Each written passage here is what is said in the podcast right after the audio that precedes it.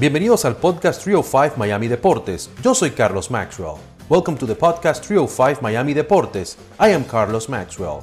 A veces estaremos en español, sometimes in English and sometimes en Spanglish. Ernesto Jerez es uno de los narradores más populares de Latinoamérica. Su talento, conocimiento y carisma lo han llevado a la cima de la narración del baloncesto y béisbol. Su forma peculiar de narrar los cuadrangulares está en boca de todos los que siguen el mundo de la pelota. Ernesto Jerez, bienvenido a nuestro podcast 305 Miami Deportes de Telemundo 51. ¿Cómo te sientes? Hola Carlos, un fuerte abrazo y qué bueno que finalmente podemos eh, tener este encuentro. Claro que sí, un placer saludarte, al igual que, que tú, soy de República Dominicana, tú de Santiago, yo de la capital.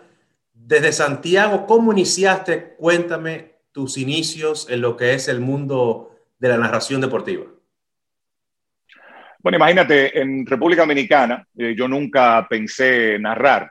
Eh, yo fui estudiante de intercambio, yo fui a FS, eh, regresé a República Dominicana, me gradué de Administración de Empresas y por cosas de la vida terminé en Boston y allí sí entonces comenzó esta carrera a llamarme la atención, viste, a, a atraerme. Yo quería ser productor, eh, y eh, terminé eh, siendo narrador en mis inicios en ESPN desde 1995, pero allí comencé en Sports Center, el noticiero de ESPN, que era todo en off, se producía en Inglaterra y nosotros salíamos corriendo. Cuando llegaban las noticias vía fax, ahí se me cayó la cédula, para ya a partir del 96 comenzar a narrar basquetbol universitario, luego la NBA y ya en 1997 mi temporada completa narrando béisbol de grandes ligas.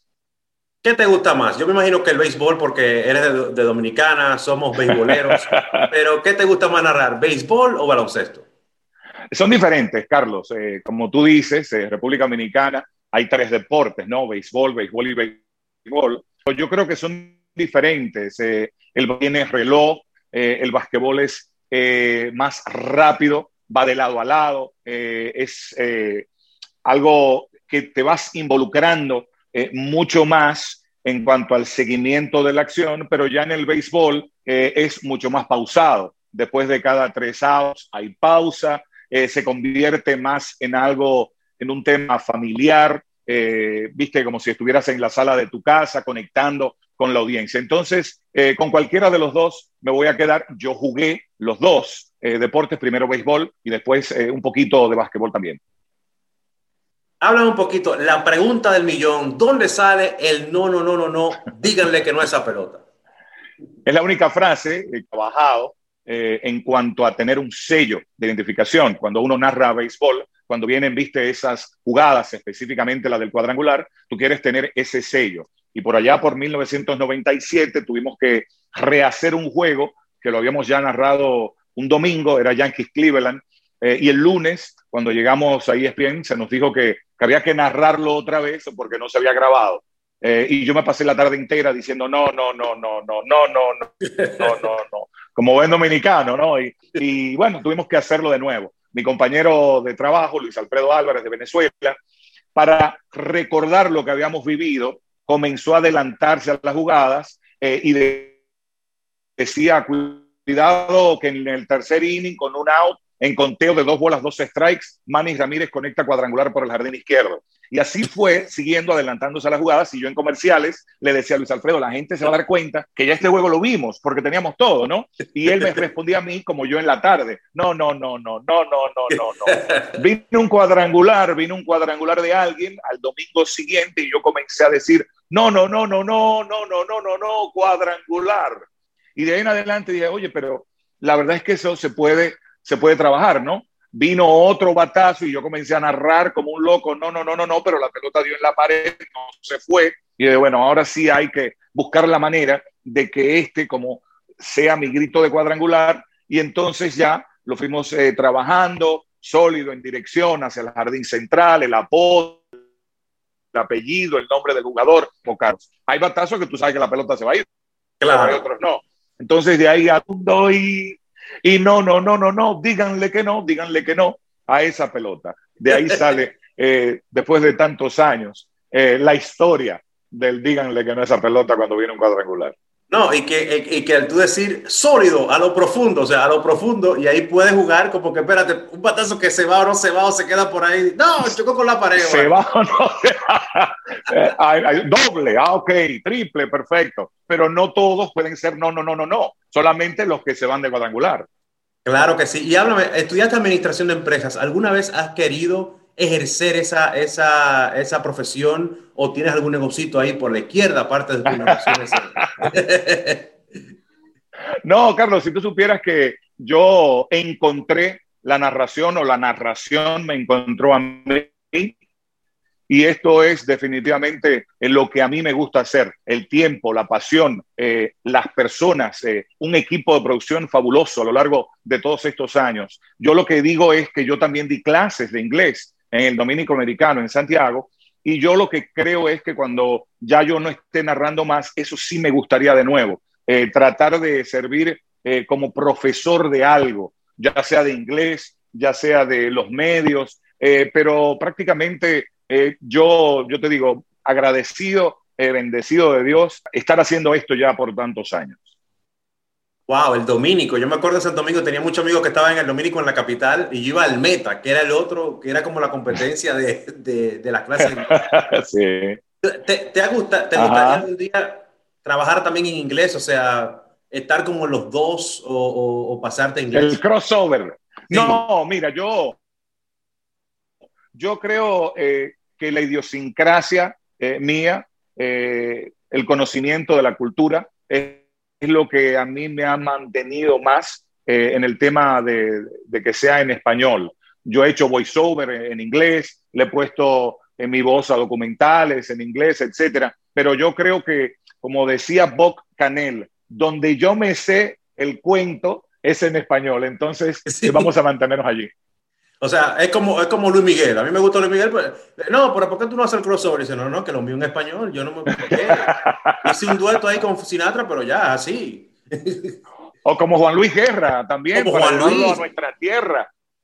Que también Juan Luis eh, se tira su par de palabritas en inglés. Por cierto, mi respeto para, para Juan Luis Guerra. Eh, qué embajador dominicano nos gastamos. Pero yo creo que eso es, eso es parte de la vida, ¿no? Encontrar también eh, el camino que Dios te va diciendo es por allí. Y si Dios te dice que es por un lado, óyeme, ese no falla. Claro que sí, así mismo es, Ernesto. Habla un poquito, yo soy medio puritano del béisbol y, y muchas reglas. Yo siempre he dicho, no, que me gusta que el pitcher bate la Liga Nacional, eh, que, que, los que los juegos no sean de siete innings, en doble cartelera, no sé qué. Pero el año pasado, te tengo que admitir que sí me gustó cómo pasó la temporada y no sé, sentí como que era más emocionante los juegos porque eh, lo, del, lo, del, séptimo, los siete innings cuando era doble jornada, eh, bateador designado también en la Liga Nacional. Antes yo no, no me gustaba eso, pero ahora como que sí. Hombre inseguro. Cuando es extra innings. Exacto. Exacto. ¿Te gustó ese formato? ¿Tú eras de los puritanos del béisbol? ¿O te gustó, te convenció como me pasó a mí?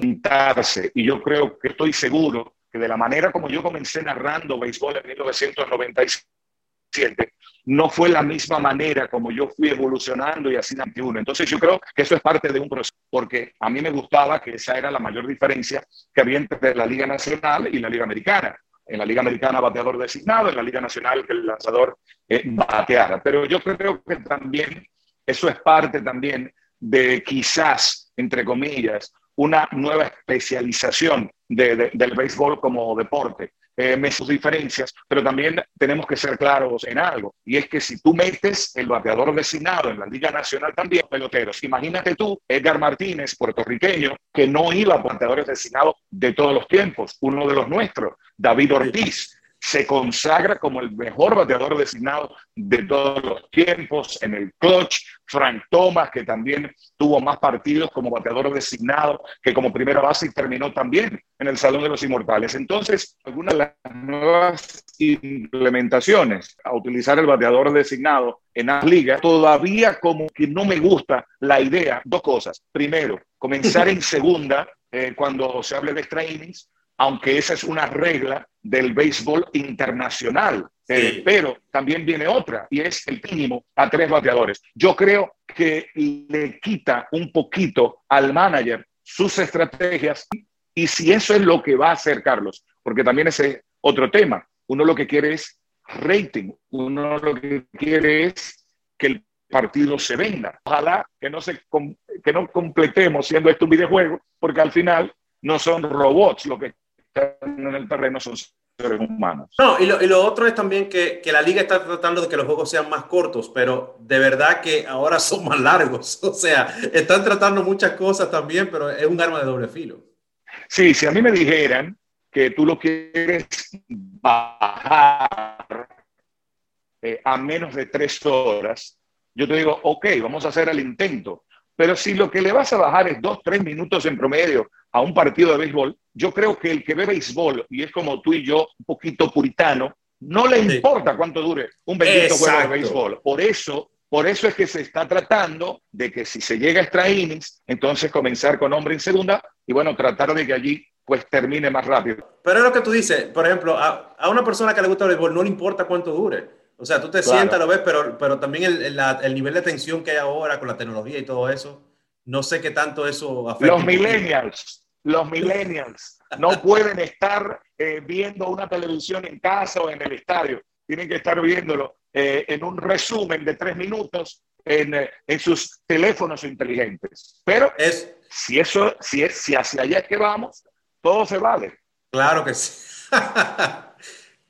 Ernesto, te quiero agradecer tu tiempo, de verdad, muchísimas gracias. Yo te he visto por ahí a veces en el Real Café, que tengo unos amigos ahí del, del Real Café, algunas fotos por ahí, así que, ah. que la próxima entrevista sea en persona. Claro. Vamos a hacerla en el Real Café con Yandy, invitamos al Vikingo, también nos llevamos a Jorge Ebro, Alejandro Calabresi, buena gente de Miami, gente que siempre se mantiene eh, como si fuéramos una familia. Eh, y aunque muchas veces no nos veamos todos los días, cuando nos juntamos, oye, la verdad, Carlos, es que tremendo programa saldría de allí porque se habla absolutamente de todo. La invitación va por mí para ti. La próxima claro que sí. Muchísimas gracias, Ernesto, y que se repita y nos vemos entonces en el Real Café. Ya es una promesa. Fuerte abrazo, Carlos. Un fuerte abrazo. Gracias. Muchas gracias por haber escuchado este episodio de Trio 5 Miami Deportes. Until next time.